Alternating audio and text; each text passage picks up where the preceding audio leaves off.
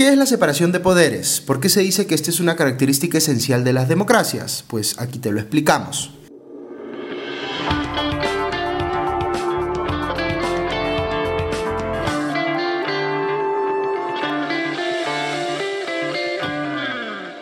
Bienvenidos a Hablemos de Política, un podcast de Comité de Lectura y la Fundación Conrad Adenauer en el Perú. El episodio anterior de este podcast sirvió para explicar la importancia de la Constitución como norma suprema en nuestro país y cómo se establece en ella la estructura y el funcionamiento del Estado. En esa línea, la democracia peruana, como muchas otras, dispone que hay tres poderes del Estado, el poder ejecutivo, el poder legislativo y el poder judicial. Cada uno de ellos es autónomo e independiente de los demás, es decir, no es que haya uno que esté por encima de los otros. Este concepto de la separación de poderes fue originalmente desarrollado en el siglo XVIII por el barón de Montesquieu, filósofo y jurista francés de la época de la Ilustración, que fue, como ustedes deben saber, uno de los pensadores más influyentes de su época, cuyas ideas impulsaron la Revolución Francesa y el proceso independentista de Estados Unidos. El concepto de la separación de poderes es fundamental porque nos recuerda que en una democracia el poder nunca debe estar concentrado en una sola persona o institución. En democracia el poder siempre es compartido. Y una forma de compartirlo para que nadie esté en condiciones de abusar de él es dividirlo y colocarlo en instituciones diferentes, independientes unas de otras. Ya en la época de Montesquieu se hablaba de la potestad ejecutiva, la potestad legislativa y la potestad de juzgar, que dieron pie pues a nuestros actuales tres poderes del Estado, al ejecutivo, al legislativo y al judicial. En futuros episodios de este podcast les voy a explicar qué hace exactamente cada uno de ellos pero adelantándonos un poco, podríamos decir, simplificando, que el Poder Ejecutivo es el que aplica las leyes, el Poder Legislativo el que las crea y el Poder Judicial el que las interpreta cuando hay un conflicto sobre cómo aplicarlas. Digo que es una simplificación porque luego vamos a ver que la cosa es más compleja que esto, que el Poder Ejecutivo hace muchas más cosas eh, muy diferentes entre sí, que el Poder Legislativo no es el único que crea normas y que el Poder Judicial no es el único que administra justicia. Pero para los propósitos de este episodio nos sirve entender que los tres poderes tienen funciones principales, diferenciadas, y que esto es así por diseño, porque nuestra democracia ha querido que sea así. Les pongo un ejemplo para explicarlo mejor. Imagínense que ustedes creen que el Estado les está cobrando más impuestos de lo que les corresponde pagar. ¿Qué hacen entonces? Pues presentan una demanda contra el Estado para que les cobre lo justo.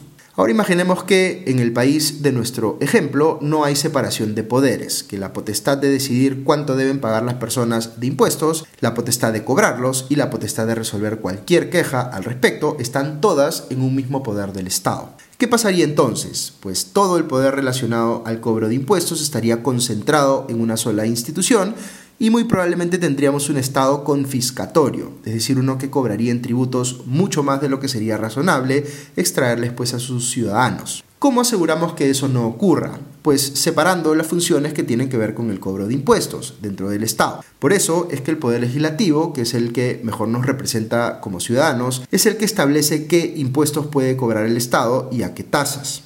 El Poder Ejecutivo es el que se encarga de recaudar esos impuestos y el Poder Judicial es el que define en última instancia cualquier controversia que pueda suscitarse si un contribuyente, sea una persona natural o una persona jurídica, cree que le están cobrando de más. Con esto estamos evitando lo que coloquialmente se conoce como ser juez y parte, es decir, que el Estado, siendo parte interesada, tenga la capacidad de darse siempre a sí mismo la razón. De esa manera evitamos que la concentración de poder lleve a abusos. Ok, quizá hayan escuchado también que se habla no solo de separación, sino de equilibrio de poderes, y eso también es bien importante. La idea de separación de poderes no implica solo que estos hagan cosas distintas, sino que los poderes se controlen entre sí, como les acabo de explicar en el ejemplo de los impuestos. El poder ejecutivo es el que tiene los medios para obligar a los contribuyentes a pagar impuestos, pero es el poder legislativo, es decir, el Congreso, el que le dice al Ejecutivo cuánto puede cobrar y es el Poder Judicial, a su turno, el que resuelve en última instancia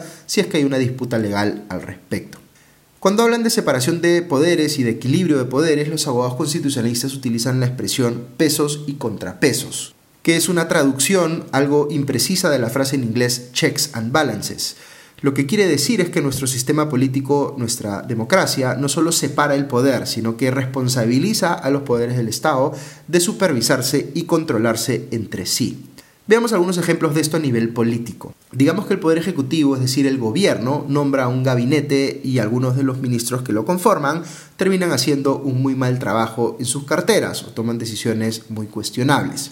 ¿Qué puede hacer ante eso, digamos, el Congreso? Pues da la casualidad de que en el diseño político peruano el Congreso tiene herramientas legales para fiscalizar y contrapesar el poder del Ejecutivo. Por ejemplo, puede presentar una moción de interpelación contra un ministro, es decir, obligarlo a ir al Congreso a responder a las preguntas de los congresistas y explicar sus decisiones. Y si los congresistas no se quedan satisfechos con esas respuestas, pueden presentar una moción de censura que si alcanza los votos necesarios puede hacer que aquel ministro sea removido del cargo. Fíjense entonces en lo que implica esto. Quien elige al gabinete ministerial es naturalmente el Poder Ejecutivo, pero aun cuando el Congreso no hace esa designación, sí tiene la capacidad, si alcanza una determinada cantidad de votos, de sacar a un ministro si no está de acuerdo con su desempeño. Esto es algo que se puede hacer inclusive respecto de quien ejerce el cargo de primer ministro, pero en ese caso la censura del premier hace que caiga todo el gabinete. De hecho, existe otra figura que se conoce como el voto de confianza o el mal llamado voto de investidura. Como deben haber visto, cada vez que un gobierno elige a un nuevo gabinete, encabezado por un nuevo primer ministro, ese gabinete, aunque ya haya sido formalmente designado, debe ir al Congreso para obtener un voto de confianza de parte de este último. Si no lo logra, se cae todo ese gabinete. Si bien el nuestro es un país presidencialista, esta es una figura que hemos incorporado del parlamentarismo. Más adelante vamos a tener un episodio en el que explicaremos justamente las diferencias entre presidencialismo y parlamentarismo y por qué nuestro sistema es en realidad una mezcla de los dos. Pero volviendo a lo nuestro, Noten cómo aquí el Congreso tiene la capacidad de hacer un control político del Poder Ejecutivo, es decir, forzar la salida de ministros cuyo desempeño considera deficiente o cuestionable. Vale la pena preguntarse entonces, ¿puede hacerse eso ilimitadamente? Pues no del todo, porque si el Congreso hace caer a dos gabinetes en un gobierno, esto le da la facultad a este último, al Poder Ejecutivo, de disolver el Congreso. Es decir, incluso en la capacidad de controlar debe haber cierto equilibrio para que ningún poder del Estado use abusivamente sus facultades de control sobre otros poderes del Estado. Ahora bien, vean ustedes que estas no son las únicas formas en las que el Poder Legislativo controla el Poder Ejecutivo. Les mencioné en el primer ejemplo que es el Congreso el que le dice al gobierno qué impuestos puede cobrar y a qué tasas. Otro control muy importante que tiene el Congreso sobre el Ejecutivo es la Ley General de Presupuesto de la República. Es decir, no solo le dice el Congreso al gobierno cuánto puede recaudar en impuestos, sino también cómo puede gastar el dinero recaudado. Como verán por los ejemplos que les he dado, hay muchos mecanismos de control del Congreso hacia el gobierno. ¿Por qué es eso? Pues porque si bien no hay poder del Estado que esté por encima de los demás, sí ocurre que el Poder Ejecutivo tiene dominio efectivo sobre el presupuesto público y sobre las Fuerzas Armadas y Policiales, y eso hace que sea particularmente importante controlar el poder del Ejecutivo. Pero en sentido inverso, el Poder Ejecutivo también tiene mecanismos de control respecto del legislativo. Les hablé hace algunos instantes de la facultad de disolver el Congreso, que debiera ser absolutamente excepcional cuando el conflicto entre el Ejecutivo y el Legislativo sea tal que la única manera de resolverlo sea pedirle a los ciudadanos que vuelvan a elegir a un Congreso para ver si con eso eh, refuerzan la posición del gobierno o la posición de la oposición. Sin embargo, hay otros mecanismos de control del Ejecutivo sobre el Legislativo que se dan todo el tiempo, como la capacidad del gobierno de observar las leyes que aprueba el Congreso. Cuando esto ocurre, el Congreso tiene que volver a votar la ley observada por el gobierno y solo la puede aprobar por insistencia si consigue una cantidad de votos más elevada. El Poder Judicial, por su parte, forma parte de este sistema de pesos y contrapesos, controlando la conducta de estos dos poderes y de sus integrantes, tal y como hace con el resto de ciudadanos del país.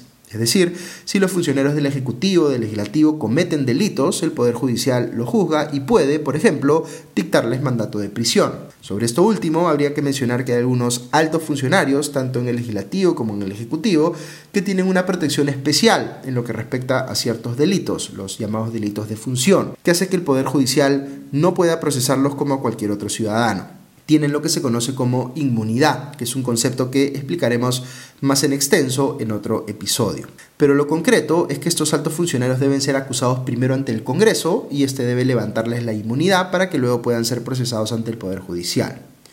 Ok, he querido mencionarles aquí algunos ejemplos de cómo los poderes del Estado se controlan entre sí, como podría haberles eh, señalado otros más. Pero la idea eh, importante que deben llevarse es que una democracia solo puede funcionar apropiadamente si existe dentro de ella este sistema de pesos y contrapesos que asegura que no haya poder en alguna instancia del Estado que esté exento de control.